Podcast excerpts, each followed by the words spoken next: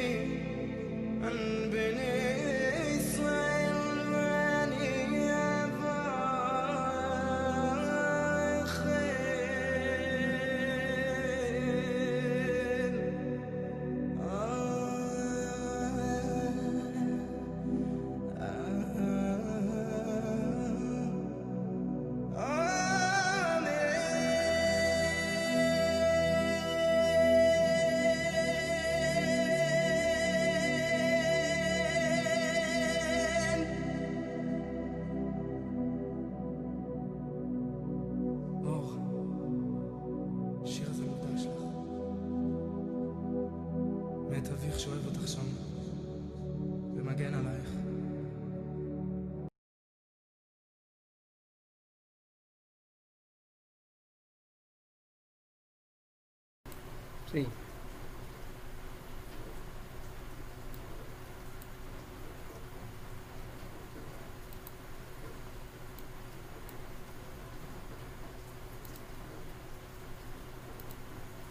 Shalom a todos, bendiciones del Eterno.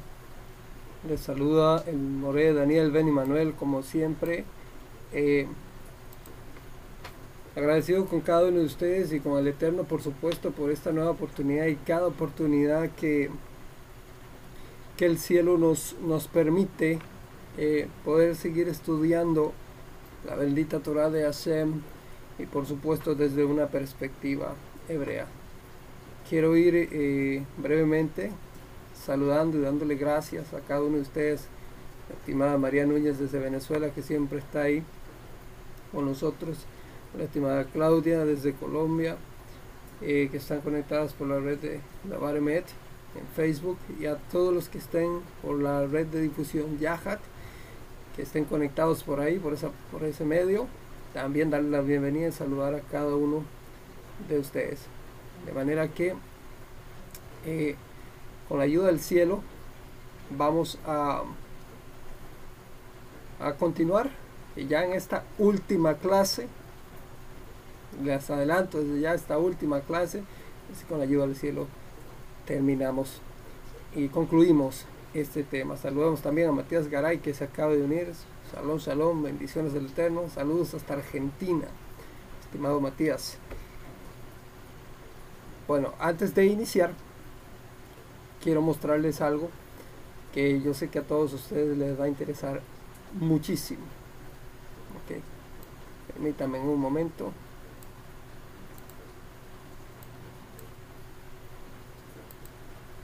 Ok, ¿qué tenemos ahí?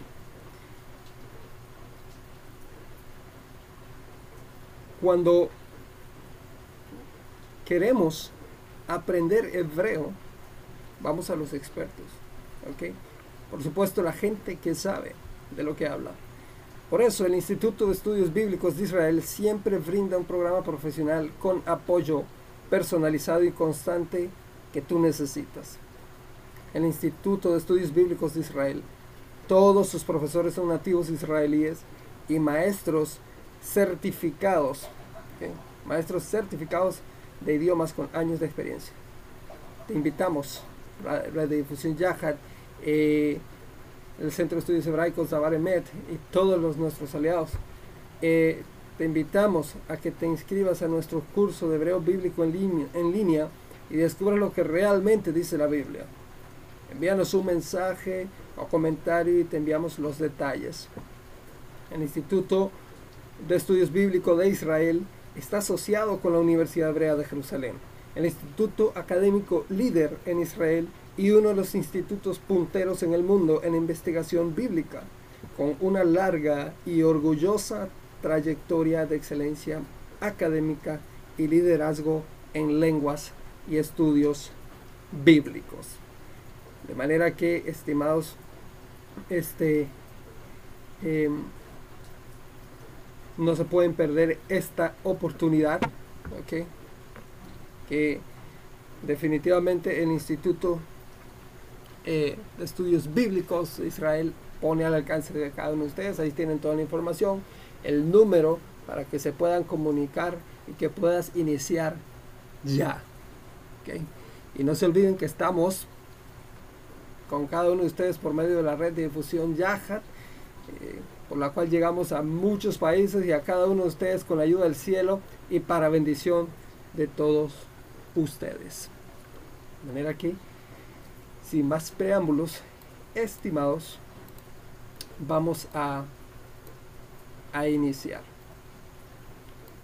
Que vayan preparándose ahí, espero que tengan su Biblia por ahí y su blog de notas, porque venimos a estudiar. Okay. Venimos, definitivamente venimos a estudiar con la ayuda del cielo. Este, habíamos quedado en la clase anterior, hemos venido y todas las tres clases anteriores hemos venido analizando y viendo la temática de, eh, del don de lenguas desde una perspectiva hebrea y hemos descubierto varias cosas, tal vez para algunos los están repasando, otros están aprendiendo, en fin, eh, nos hemos dado cuenta que desde las leyes gramaticales las leyes de contexto, las leyes de eh, doctrina hebrea, cuando hablamos del don de lenguas, definitivamente se hace referencia a, el, a, lenguas no eh, en un sentido completamente espiritual, sino a idiomas, ¿okay? idiomas. Y a esto es a lo que apunta la escritura y en fin, todo el contexto que, hemos venido hablando. Hemos analizado todas las la mayoría de las fuentes y nos hemos dado cuenta también de, de dónde viene todo este movimiento que ha creado una ideología y un dogma alrededor y ha espiritualizado y elevado esto a niveles ya inconcebibles basados en prácticas paganas incluso y fuera del pensamiento hebreo. Hoy con la ayuda del cielo vamos a concluir. Y bueno, quiero desde ya entrar invitarles a que vayamos a el libro de los Hechos capítulo 2, porque aunque fue el texto con el que empezamos al inicio, analizando, porque ahí es donde sucede todo este evento extraordinario, quiero que nos vayamos para allá, porque ahí hay otros detalles que se nos escapan a veces a la vista y que esos detalles han dado pie para construir otros dogmas y otras cosas fuera del pensamiento hebreo. Entonces nos vamos a Hechos 2, definitivamente, nos vamos a Hechos 2, porque eh, ya habiendo aclarado ya algunos conceptos previos, vamos a analizar y escudriñar los pasajes que han sido mal interpretados y manipulados de las escrituras, a examinar su contexto y a dar una interpretación sincera de los mismos con la ayuda del cielo. ¿Qué vamos a hacer? Vamos a hacer un análisis del capítulo 2, versos 1 al 13 del libro, conocido en hebreo como Maasel Elohim. Eso es eh, los Hechos de los Emisarios, conocido en Occidente como libro de los Hechos. ¿okay? Damos una bienvenida a estimada Graciela Araujo. Saludos hasta Argentina. Eh, vamos a irnos a este texto, ¿okay? porque aquí es donde nos, nos compete hacer el análisis y para allá vamos a ir. Leo para ustedes y cito, cuando llegó el día de Pentecostés estaban todos unánimes juntos y de repente vino del cielo un estruendo como un viento recio que soplaba, el cual llenó toda la casa donde estaban sentados. Y se les aparecieron lenguas repartidas como de fuego, asentándose sobre cada uno de ellos, y fueron todos llenos del Espíritu de Santidad y comenzaron a hablar en otras lenguas, según el Espíritu les daba que hablasen. Moraban entonces en Jerusalén judíos, varones piadosos de todas las naciones bajo el cielo. Y hecho este estruendo, dice, se juntó la multitud y estaban confusos porque cada uno les oía hablar en su propia lengua, o sea, en su propio idioma. Y estaban atónitos y maravillados diciendo, mirad, ¿no son galileos todos estos que hablan? ¿Cómo pues les oímos hablar cada uno en nuestra lengua en la que hemos nacido? Desde ahí eh, se nos informa en el siguiente verso que partos, medos, elamitas y los que habitamos en Mesopotamia, en Judea, en Capadocia, en el Ponto y en Asia, en Frigia y Panfilia, en Egipto y en las regiones de África más allá de Sirene, y romanos aquí residentes, tantos judíos como prosélitos, prosélito en este contexto es eh, gente que había hecho conversión al judaísmo formalmente, eran judíos conversos. Continúa el texto diciendo cretenses y árabes les oímos a lejos diciendo unos a otros, ¿qué quiere decir esto? Más otros burlándose decían, están llenos de mosto. ¿Okay? De manera que, eh, estimable audiencia y cada uno de ustedes, eh, aquí vamos inmediatamente a comenzar a analizar esto. Porque de entrada, incluso leyendo en el texto, nos damos cuenta que definitivamente no estaban haciendo balbuceos ni ni diciendo frases ininteligibles, no, eran idiomas, a tal punto de que los, los, eh, la audiencia que tienen ahí, que están presentes, identifican sus idiomas, porque escuchan las palabras, logran identificar su propia lengua. De manera que ya de entrada ahí vamos otra vez apartando de lado esa idea de que el hablar en lenguas o el don de lenguas tiene que ver con repeticiones seguidas una tras de otra sin sentido. Sean bienvenidos el estimado Rubén Sánchez, y el estimado Ronald Abraham Salazar Crespo. Bendiciones del Eterno. Ok, entonces, no tiene nada que ver. Estamos hablando de idiomas. Ok, ese es el contexto. El don de lenguas son una capacidad, una facultad sobrenatural que el Eterno pone en la vida de una persona para que hable un idioma cuyo eh, origen no es su lengua materna, o sea, no es su idioma original en el que él nació. Él lo capacita para hablarlo. También vimos que el, otro don de interpretación de lenguas, cuando alguien toma a también a alguien y lo capacita para que esa lengua sea entendida, ese mensaje que se está dando y sea de bendición para todos. ¿Ok? De manera que, eh, volviendo al texto, eh, aunque el texto a primera vista es bastante claro en cuanto a lo que estaba sucediendo, vamos a hacer un pequeño comentario de lo acontecido. ¿Ok? Vamos ahora a ver todo el contexto del evento, del lugar y de todo lo que está pasando. Situémonos un poco allá en ese contexto, ya que se nos dice que en al principio del texto, cuando llegó el día de Pentecostés.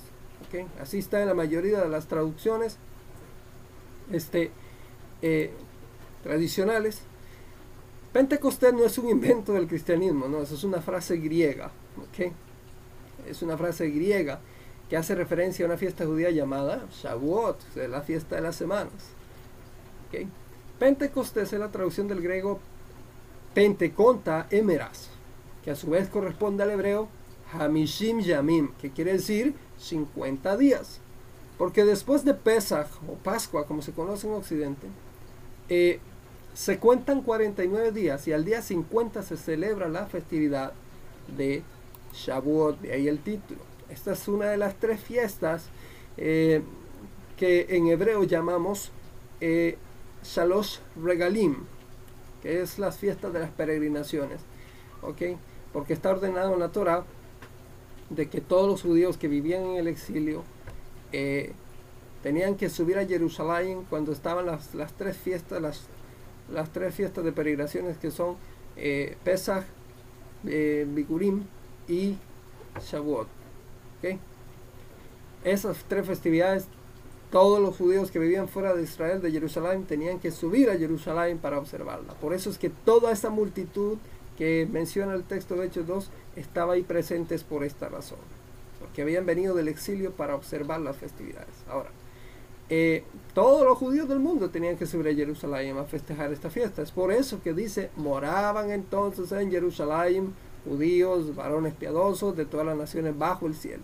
Esta fiesta se conmemora la revelación del Eterno, o sea, en Shavuot, en Pentecostés, se conmemora la revelación del Eterno en el Sinaí, la entrega de la Torah al pueblo de Israel. Ahora, ¿dónde tuvo eh, lugar este, este hecho, este acontecimiento tan extraordinario que, leemos en las, en las escrituras? ¿Dónde? Siempre se nos enseñó que esto sucedió en un aposento alto de una casa donde habían 120 personas orando. Pero esto no es así. ¿Ok? Si usted vive en una casa de dos pisos, trate de meter 120 personas en una habitación, en una habitación del segundo piso.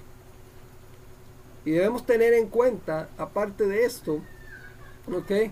Debemos tener en cuenta que las casas de la antigüedad en Israel, no eran ni parecidas a lo que hoy conocemos como una casa. Definitivamente hablamos de otra época, hablamos del siglo primero. Otro punto a tener, a tener en cuenta es que después del discurso de Pedro, el apóstol Kefa, eh, dado a la, multitud que estaba ahí, que dice el registro del texto que eran como 3.000 personas, reconocieron a Yeshua como el, como el Mesías de Israel y fueron sumergidos, fueron bautizados, para que me entiendan el término de Occidente. Entonces, eh, esto sin duda alguna, ¿ok? Sin duda alguna, no puede suceder en una casa. Porque aparte de haber metido 120 personas en una habitación, en un, en un segundo piso, en una parte alta, ¿de dónde iban a sacar las, ciento, las 3000 migveot o migve las eh, piletas donde se hacían las inmersiones del rito de Tevilá, ¿dónde iban a estar 3000? ¿O dónde iban a ubicar tanto? En ninguna manera, o sea, no tiene lugar. Entonces, More, si no es así como, como se nos ha dicho, si no es así como ha pasado, entonces, ¿cómo, cómo fue? Esta escena transcurre dentro del Beit Hamikdash, del templo. ¿Ok? Donde sí cabían esta cantidad de personas y había lugar para todos, para que todos hicieran tevilá. Y ahí mismo estaban las piletas de la migbe, que es donde se hace la, la tevilá. También la traducción griega dice, el cual llenó toda la casa donde estaban sentados. La palabra casa. La palabra casa es la palabra eh, griega que les voy a poner en pantalla, oikos, que significa casa, templo o palacio. ¿Ok? Esta frase, esta palabra griega, se usa en muchas ocasiones para referirse al templo de Elohim. Y no es de extrañarnos para nosotros que se haya traducido así, porque la frase hebrea para denominar el templo es Beit Hamikdash, que literalmente significa casa de santidad, casa, ¿eh? casa de Beit. La palabra hebrea, eh, Bet, no solamente se refiere al edificio, sino que significa también morada, diseño. Entonces el hecho de que ahí diga casa, no pienses en la casita de hogar donde, donde moran las familias, no ya que en el primer siglo se le llamaba al templo en hebreo su título Beit Hamikdash, la casa de la santidad. Entonces no hay ningún problema con que la traducción haya sido casa, porque definitivamente está haciendo referencia a el templo, ¿ok? Al templo en Jerusalén. Sea bienvenido, estimado Mixter Mendoza. Sigamos aprendiendo, estimados. ¿Ok? Ahora, habiendo entendido esto, estamos comentando, eh, se dice también que estaban sentados. Aquí también es eh, interesante mirar un poco en la traducción griega la palabra sentados, ¿ok? Porque eh, la palabra griega es la siguiente, la palabra griega katemai, que significa permanecer, quedarse, residir, habitar. ¿Ok? Habitar. Figurativamente significa esto. O sea, que esta palabra da la idea de que alguien que permanece en un lugar, o sea, no que está literalmente sentado, sino que permanece en un lugar, que estaba ahí. No que literalmente está sentado. Quiero que todos estos detalles ustedes los vayan notando, los vayan viendo, porque eh, vamos construyendo la escena del contexto del primer siglo basado en el registro que tenemos en las escrituras desde eh, los manuscritos griegos. Lo menor posible eh, dañados por el, copista católico. Que por supuesto va a esconder todos estos detalles. Entonces, entendemos que katemai no significa literalmente eh, estar sentado, ¿ok? sino que permanecer lugar, quedarse en un lugar. ¿ok? Porque definitivamente existe, existe una palabra. Existe una palabra que es para sentarse, literalmente, y es hedraios. Hedraios es la palabra griega que significa literalmente estar sentados. Sí, estimada Claudia, anote y aprendan. Entonces, eh, vamos tomando notas, todos estos detalles que nos van a develar el texto. Habiendo comprendido, habiendo comprendido esto, prosigamos con el análisis del texto. Dice el texto, y se las aparecieron lenguas repartidas como de fuego asentándose sobre cada uno de ellos. Recordemos que en la fiesta de Shavuot, eh, y de hecho hago un paréntesis acá, para recordarles a cada uno de ustedes que en mi página, la Meta en YouTube, hay un análisis como de 5 o 6 clases, si no me equivoco, de Shavuot, donde al final analizo Shavuot eh, en el momento en que sucede en el Sinaí y le hago la comparación y análisis con el evento ocurrido en Pentecostés en el primer siglo. Que les aconsejo que vayan y, los, y lo analicen y lo estudien porque definitivamente van a aprender eh, algo ahí. Ahora, recordemos que en la fiesta de Shavuot se celebraba el pacto del Eterno en Sinaí con el, pueblo, de Israel y la entrega de la Torah. Cuando Israel salió de Misraim, de Egipto, no solo, no solo eh, con nuestro pueblo salió eh, única y exclusivamente el pueblo hebreo, no, también vino pueblo egipcio y de otras naciones. Así está registrado en Shemot 12. Ahora, cuando Hashem les habló en Sinaí, él, por supuesto, entendiéndose que la audiencia era hebrea, por supuesto iba a hablar en hebreo. Pero ¿cómo entendían los extranjeros? Dicen nuestros sabios en Israel, y está registrado en los Midrashim, en los comentarios de la Torah y el Talmud, dice que cuando Hashem hablaba sobre los extranjeros, sobre los no judíos, se posaban una llama de fuego. Y de esta manera ellos entendieron el lenguaje. ¿Se dan cuenta? Es un, es un paralelismo con lo que está pasando precisamente en Shavuot en el primer siglo en Pentecostés. La llama de fuego se ponía sobre ellos y los capacitaba, los facultaba sobrenaturalmente para entender la lengua hebrea y que tuvieran el conocimiento de lo que estaba pasando ahí, porque definitivamente Hashem no hace excepción de personas. ¿Ok? Vamos anotando y vamos aprendiendo. ¿Ok? Aparte de esto, recuerdan que la profecía dice que ese, eh, ese día, eh, en Pentecostés, ese día, Hashem escribiría la Torah eh, allá en el Sinaí en piedras y se hizo el pacto con Israel. Pero en el primer siglo venía a ser el corazón y ahora todos. Ahora, lo que está sucediendo ahora en el Beit Hamikdash, en el templo, es lo profetizado por el profeta Jeremías, Yirmeyahu en hebreo. Es la renovación del pacto. Ahora Hashem va a escribir la Torah en las mentes y en los corazones y es, y es algo que todos debían escuchar. Por eso comenzaron a hablar en otras lenguas, en otros idiomas, según eh, el Espíritu de Santidad les daba que hablasen.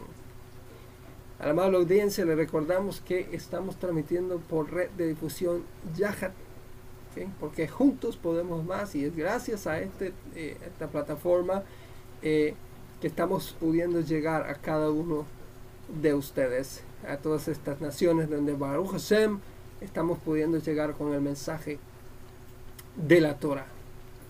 Ahora, eh, dice el texto, continúa el texto diciendo, y hecho este estruendo, se juntó la multitud y estaban confusos porque cada uno les oía hablar en su propia lengua. Y estaban incluso atónitos, dice, y maravillados diciendo, mirad, no son galileos todos estos que hablan, ¿cómo pues les oímos hablar cada uno en nuestra lengua, en la que hemos nacido. ¿Se dan cuenta? Pues sí, ¿Por qué decían Galileos? Pues, por supuesto eran hebreos. Y ellos decían, ¿cómo es posible que esta gente cuya lengua materna es el hebreo están hablando nuestros idiomas todos al mismo tiempo en cada una de nuestras lenguas? Ese es el sentido del don de, de los idiomas. Una capacitación sobrenatural para hacer esto. ¿Okay? Todas las personas que allí se encontraban eran judíos y prosélitos. ¿Ok? Todos. Recordemos que esta escena transcurre dentro del Beit Hamikdash. ¿Ok? No, no perdemos, no perdamos esa, esa escena. ¿Ok? Ahora, vamos ahora a pasarnos en las, en las escrituras. ¿Ok? A al libro Los Hechos, pero ya les digo en qué capítulo. Ya les digo específicamente en qué capítulo. En el capítulo 19. Capítulo 19 del libro de los Hechos. ¿Por qué?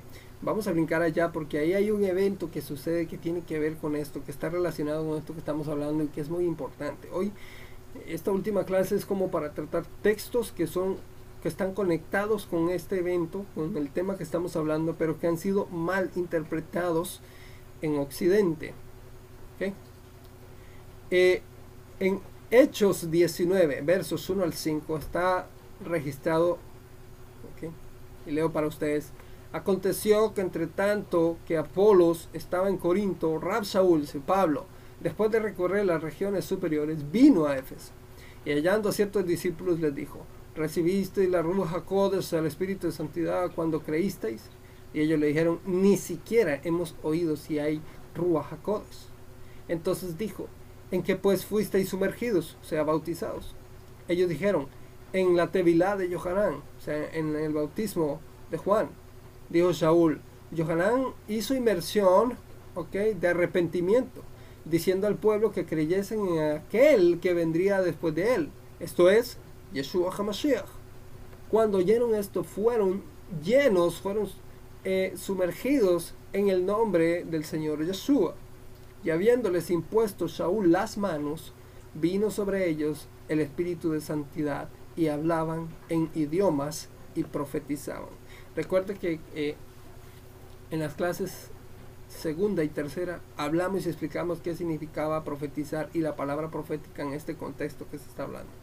Okay, y a los que no han podido eh, escucharlas les invito y es muy necesario para que me puedan entender en esta clase que vayan eh, apenas termine y repasen las clases anteriores para que no tengamos un conocimiento incorrecto o interpretemos mal la palabra profetizaban o eh, como dicen Corintios 13 y 14 en los capítulos 13 y, capítulo 14 en 1 Corintios hablando de es diciendo, para parafrasear el texto, él dice, eh, que es una tremenda bendición que hablen otros idiomas, pero es mejor que profeticen, que den palabra profética. Y yo explicaba en breve que una palabra profética hacía referencia a un grado de revelación sobrenatural de un mensaje oculto en la escritura. Que nosotros leemos el texto, pero que cuando viene este grado de revelación elevado, eh, nuestro mensaje que no estamos viendo es un grado de revelación más profundo, más, más alto. Esto es la palabra profética a la que hace referencia Rab Saula. Y les invito a ver las clases eh, anteriores. Ahora, en esta escena, para ubicarnos aproximadamente en un periodo de tiempo, eh, en esta escena transcurre aproximadamente 10 años después de la, de la muerte bautista. Estas personas, como muchas otras, se habían enyugado en la enseñanza de Yohanan, o sea, de Juan, pues habían hecho tevilá con él. Tradición. Y se practica muchas veces y de distintas formas. Por ejemplo, cada vez que una persona entraba al Beit Hamikdash, al templo, tenía que hacer tevilá, tenía que sumergirse. O cuando una persona se enyugaba con la enseñanza de un rabino, o sea, se hacía su discípulo. Tenía que hacer tevilá, tenía que bautizarse con él. Significa, eh, mi yugo es ligero. ¿Ok? ¿Recuerdan las palabras de Yeshua? no tiene nada que ver con el aparato este de la pieza de madera que ponen sobre los bueyes para trabajar, no. Aunque la pieza, su función es unir a las bestias, dentro del contexto de la relación maestro-discípulo en el judaísmo, en la tradición, significa cuando el discípulo se vuelve precisamente discípulo del rabino y acepta su interpretación de la Torah y ahora va a crecer y a enseñar esa Torah oral que le están enseñando. Por eso en el primer siglo, cuando se volvían a Yeshua Mashiach, tenían que hacer la inmersión en el nombre de Yeshua y ya quedaban oficialmente integrados al grupo seguidor de Yeshua como Mashiach. Por eso es que cuando estos, esta audiencia que hay allá escucha todo esto y escuchan la disertación de, de Salías Kefa del apóstol Pedro, ellos preguntan, bueno, varones, hermanos nuestros, entonces, ¿qué tenemos que hacer? Dijeron ellos. Y Kefa va a responder en Hechos 2.38, si no me equivoco, 39, va a responder, sumérjanse cada uno de ustedes, o sea, hagan tevilá cada uno de ustedes y arrepiéntanse en el nombre de Yeshua Mashiach, o sea, intégrense oficialmente al grupo. Eso es el contexto. ¿Ok? Ahora, cuando Saúl llega a Éfeso, les predica a estas personas que el Mashiach de Israel es Yeshua de Nazaret. Y ellos instantáneamente se enyugan, ¿ok? Hicieron Tevilá en el nombre de Yeshua. Y se unen a su doctrina e interpretación de la Torah. Luego dice que Saúl, y esta frase, les impuso las manos y vino sobre ellos el Espíritu de Santidad. Esta frase, vamos a hacer énfasis en la frase, les impuso las eh, manos es un modismo hebreo. Un modismo significa cuando algo es cuando algo un acto se dice con una frase pero significa otra cosa. Por ejemplo, en Occidente hay una frase muy común, un modismo eh, latinoamericano es cuando usted deja su alguna pertenencia suya en un lugar y hay otra persona y usted le dice a esa persona eh, estimado o estimada, usted me le puede echar un ojo a, a, mis, a mi maleta o, a mi equipaje o lo que tenga ahí. Si interpretamos eso literalmente, la persona se va a quedar tuerta. No, lo que está diciendo es, vigílame, cuida mi equipaje un momento mientras regreso. Eso es un modismo latino, eh, muy latino. El modismo hebreo esta frase, imponer manos, si yo la traduzco literalmente, es poner las manos sobre alguien. No. Pero este modismo hebreo eh, significa una delegación de autoridad, una ordenación oficial. Eh, porque precisamente es a Timoteo a quien se le, se le va a delegar esa autoridad. Y se lo advierte al mismo, Rab Saúl le advierte en el 5.22 No impongas, dice, con ligereza las manos a ninguno. ¿Qué significa esto? No delega autoridad rápidamente. No ordenes a alguien tan rápido oficialmente. Como lo que le pasó a él. Cuando Rapsaul impuso la mano sobre él, fue ordenado oficialmente. Recibió la semijá, la ordenación oficial. La recibió. ¿Ok? Eso es lo que pasó con él.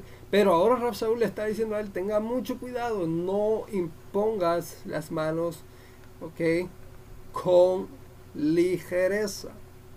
Ahora, en resumen, lo que eh, Shaul, lo que Rab Shaul hizo fue delegarles autoridad para que ellos fuesen a testificar de Yeshua como Mashiach. Luego dice que hablaban en idiomas. Como leímos y aprendimos en las primeras clases, la palabra griega es glosa. Que hace referencia a idiomas, idiomas conocidos. Y luego dice el texto, ¿ok? Luego dice el texto que eh, creo que es en la siguiente línea o la siguiente línea que eh, profetizaban. ¿okay? La palabra griega es profeteu, que significa proclamar los consejos divinos. En síntesis, este pasaje eh, no menciona nada sobre el hablar en lenguas ininteligibles ni nada por el estilo. Así es, estimado Mixter Mendoza, por supuesto que las manos fueron impuestas y, ah, porque hay un protocolo de ordenación oficial. ¿Ok? Pero es que la gente confunde imponer manos dentro de este contexto en todo. ¿No? Y el contexto de estos pasajes es para la ordenación oficial de la semija. ¿Ok? Cuando ya estabas oficialmente ordenado. Porque si no, si decimos que imponer manos es igual en todo el contexto, entonces hay momentos en que están orando por alguien, imponían manos, como dice Jacob o Santiago. Cuando alguien está enfermo, y ahí están orando por un enfermo, por una sanidad. No están ordenando a nadie oficialmente. No, es ver el contexto de lo que está pasando aquí. No imponer las manos con ligereza.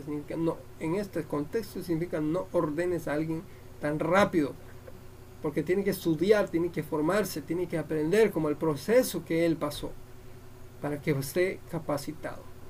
Ahora,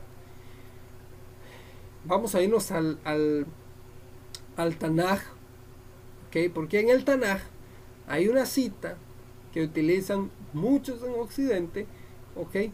Para eh, validar eh, el supuesto hablar en lenguas, pero con lenguas ininteligibles y este montón de balbuceos y cosas sin sentido. Y toman de allá un texto para validar eh, esta, esta, actitud, este acto. Estoy hablando de el profeta Isaías capítulo 28, verso 11. ¿Ok? Porque ahí, en este pasaje, déjenme ver si tengo por acá el texto para que lo puedan ver. ¿Ok? Permítame un momento. Ok, no lo tengo acá.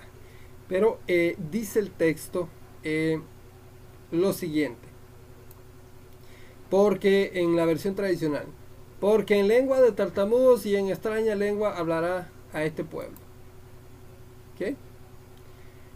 Lengua de tartamudos no se refiere a sílabas repetidas estáticamente. Y no es la mejor traducción del texto hebreo en ninguna manera. Lo más cercano a una traducción correcta y literal del texto hebreo de ese pasaje diría algo así. Porque en labio burlesco, en labio burlesco y en un idioma ajeno, hablará a este pueblo. La palabra hebrea que ha sido traducida como tartamudos es la palabra hebrea laek. Laek que significa bufón extranjero y hace referencia a la forma de hablar de otros pueblos enemigos de Israel. Por ejemplo, ¿quién era un Laeg? Eh, el gigante Goliat, filisteo, era un Laeg. Cuando él cada día, cada mañana, venía delante de las filas de, eh, del ejército filisteo a insultar de forma burlesca al pueblo de Israel. Él era un Laeg en ese momento, con esa actitud que tenía. Ese es el contexto de la palabra laeg. Ahora, este texto también ha sido mal interpretado para... Eh, o hay otro texto más, ahora nos volvemos a, las cartas de, Rab Saúl, de Pablo, porque en Romanos 8, 26 es un texto que también ha sido mal interpretado para justificar las famosas lenguas ininteligibles. Vamos a ver el texto. Leo para ustedes y cito. Esta es una versión tradicional. De igual manera, el Espíritu nos ayuda en nuestra debilidad. Pues, ¿qué? ¿Hemos de pedir como conviene? No lo sabemos, pero el Espíritu mismo intercede por nosotros con gemidos indecibles. Vamos a hacer énfasis en la frase, intercede por nosotros, por nosotros, con gemidos indecibles. ¿Ok? Muchas personas interpretan este texto y dicen que cuando no saben cómo orar, mucha atención a esto, Muchas personas interpretan este texto y dicen que cuando no saben cómo orar, empiezan a hablar en lenguas, o sea, balbucear. Y que el Espíritu está intercediendo por ellos o a través de ellos. Mucha atención, mucha atención a esto. Porque la interpretación que dan a ese texto es la siguiente y de forma resumida, clara y sencilla. Como no sabemos cómo orar, entonces el Espíritu que intercede a través de nosotros nos hace hablar en lenguas, balbuceando y diciendo cosas ininteligibles. Nada más lejos de la verdad. En ninguna manera es esto lo que Rab Saul está eh, hablando. Esto es totalmente erróneo. En ningún lugar del el texto ni el contexto da a entender que el Ruach, el Espíritu, hable a través nuestro o lo haga por medio de nosotros usando nuestra boca para hablar en una forma estática y de esta manera interceder. No, estimados. Eso no, no es lo que el texto está diciendo. En primer lugar, en los manuscritos griegos más antiguos, tercero y cuarto, incluso el segundo, la palabra para la palabra o frase por nosotros, intercede por nosotros, como está traducido esta frase, no aparece. Ahí la versión que leemos tradicional aparece. Pero en los manuscritos antiguos griegos, esa frase intercede por nosotros no aparece. Vamos a ver una versión más congruente con el texto como los manuscritos griegos. Luego para ustedes y cito como está en pantalla. Y asimismo, también el Espíritu ayuda a nuestra debilidad, pues no sabemos qué orar como conviene. Pero el mismo Espíritu intercede con gemidos indecibles, él solito. Él solito no viene a metérsenos adentro para hacernos hablar en lenguas con formas extrañas y, prácticas paganas. Imposible, porque eso es lo que el montanismo enseñaba cuando empezó este movimiento, ya desde el primer siglo. Que enseñaba que un espíritu se les metía y los hacía hablar en lenguas espirituales, en lenguas ininteligibles, y que la gente no entendía esos idiomas, ese lenguaje espiritual, porque no estaban elevados y etcétera, etcétera, etcétera. Nada más lejos de la verdad. Y era una práctica completamente pagana, como la vimos y lo estudiamos y analizamos y verificamos en las primeras clases. De, por eso les invito a estar yendo a analizar las clases primeras. ¿Ok? Ahora, ¿qué significa esto? ¿De qué es esto que está hablando Rab Shaul entonces?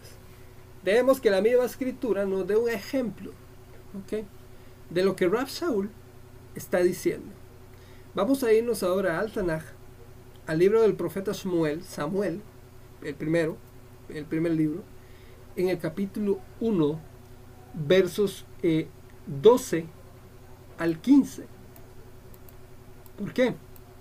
Porque ahí está la respuesta de qué está hablando Rab Saul en este sentido. Como dice en pantalla, y sucedió que mientras ella oraba, hablando de Ana, largamente en presencia de Hashem, Elí, que era el sacerdote, observaba su boca, porque Ana hablaba en su corazón, o sea, de forma íntima, y solo se movían sus labios. Pero su voz no se escuchaba, por lo que Elí la tuvo por ebria. Entonces le dijo Elí, ¿hasta cuándo seguirás en tu borrachera? Aleja de ti tu vino.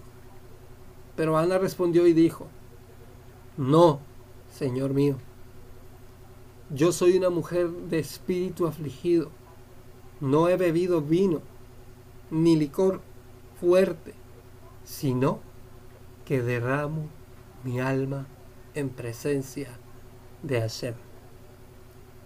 Esto es lo que está hablando Rab Shaul en, Romanos 8, 26. No está hablando ni ninguna otra cosa extraordinaria o fuera del lugar en ninguna manera. Y esto, por favor, estimados, tengámoslo bien claro, porque Rab Shaul en ninguna manera estaba hablando de esto o, o validando estas prácticas extrañas. Con el análisis de este texto, de este pasaje, eh, vamos ya a ir concluyendo, pero antes de concluir, antes de terminar, quiero volver a aclarar que el presente estudio no tiene como intención burlarse jamás nunca, ni criticar o menospreciar, mucho menos ofender a las personas que sinceramente creen que el don de lengua se trata de sílabas repetidas ininteligiblemente. La intención original de, de este estudio, de este análisis que hemos venido eh, haciendo es traer una interpretación sincera y sacar a la luz del engaño a muchas personas que han sufrido por esto.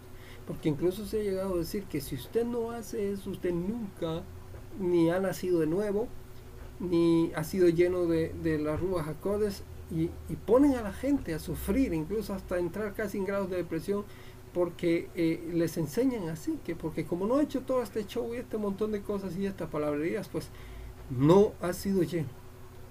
Cuando el texto en realidad también está diciendo que eh, el hablar en otros idiomas, ¿ok? El hablar en otros idiomas no es señal para los creyentes, sino para los incrédulos. Recuerden esas palabras del rabino Shaul, ¿ok?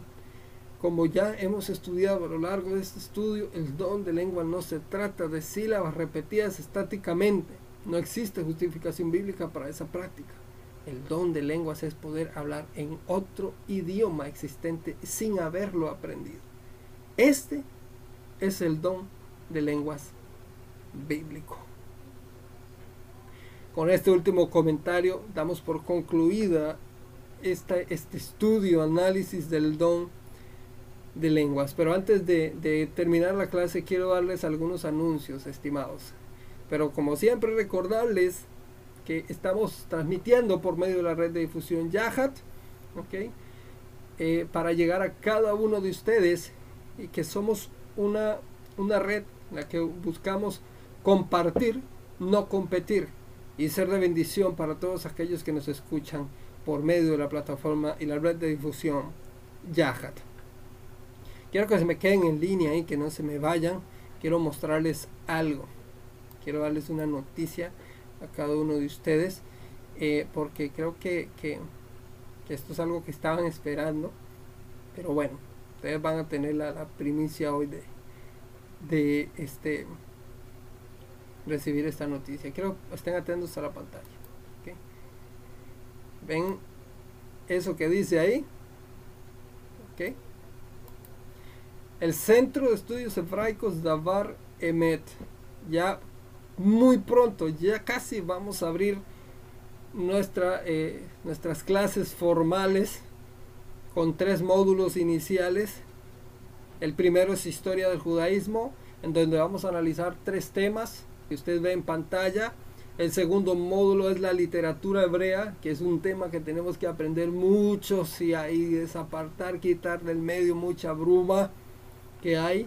Y el tercer módulo, la historicidad de Yeshua. Este es un tema tremendo también dentro de todos esos tres niveles que vamos a estudiar.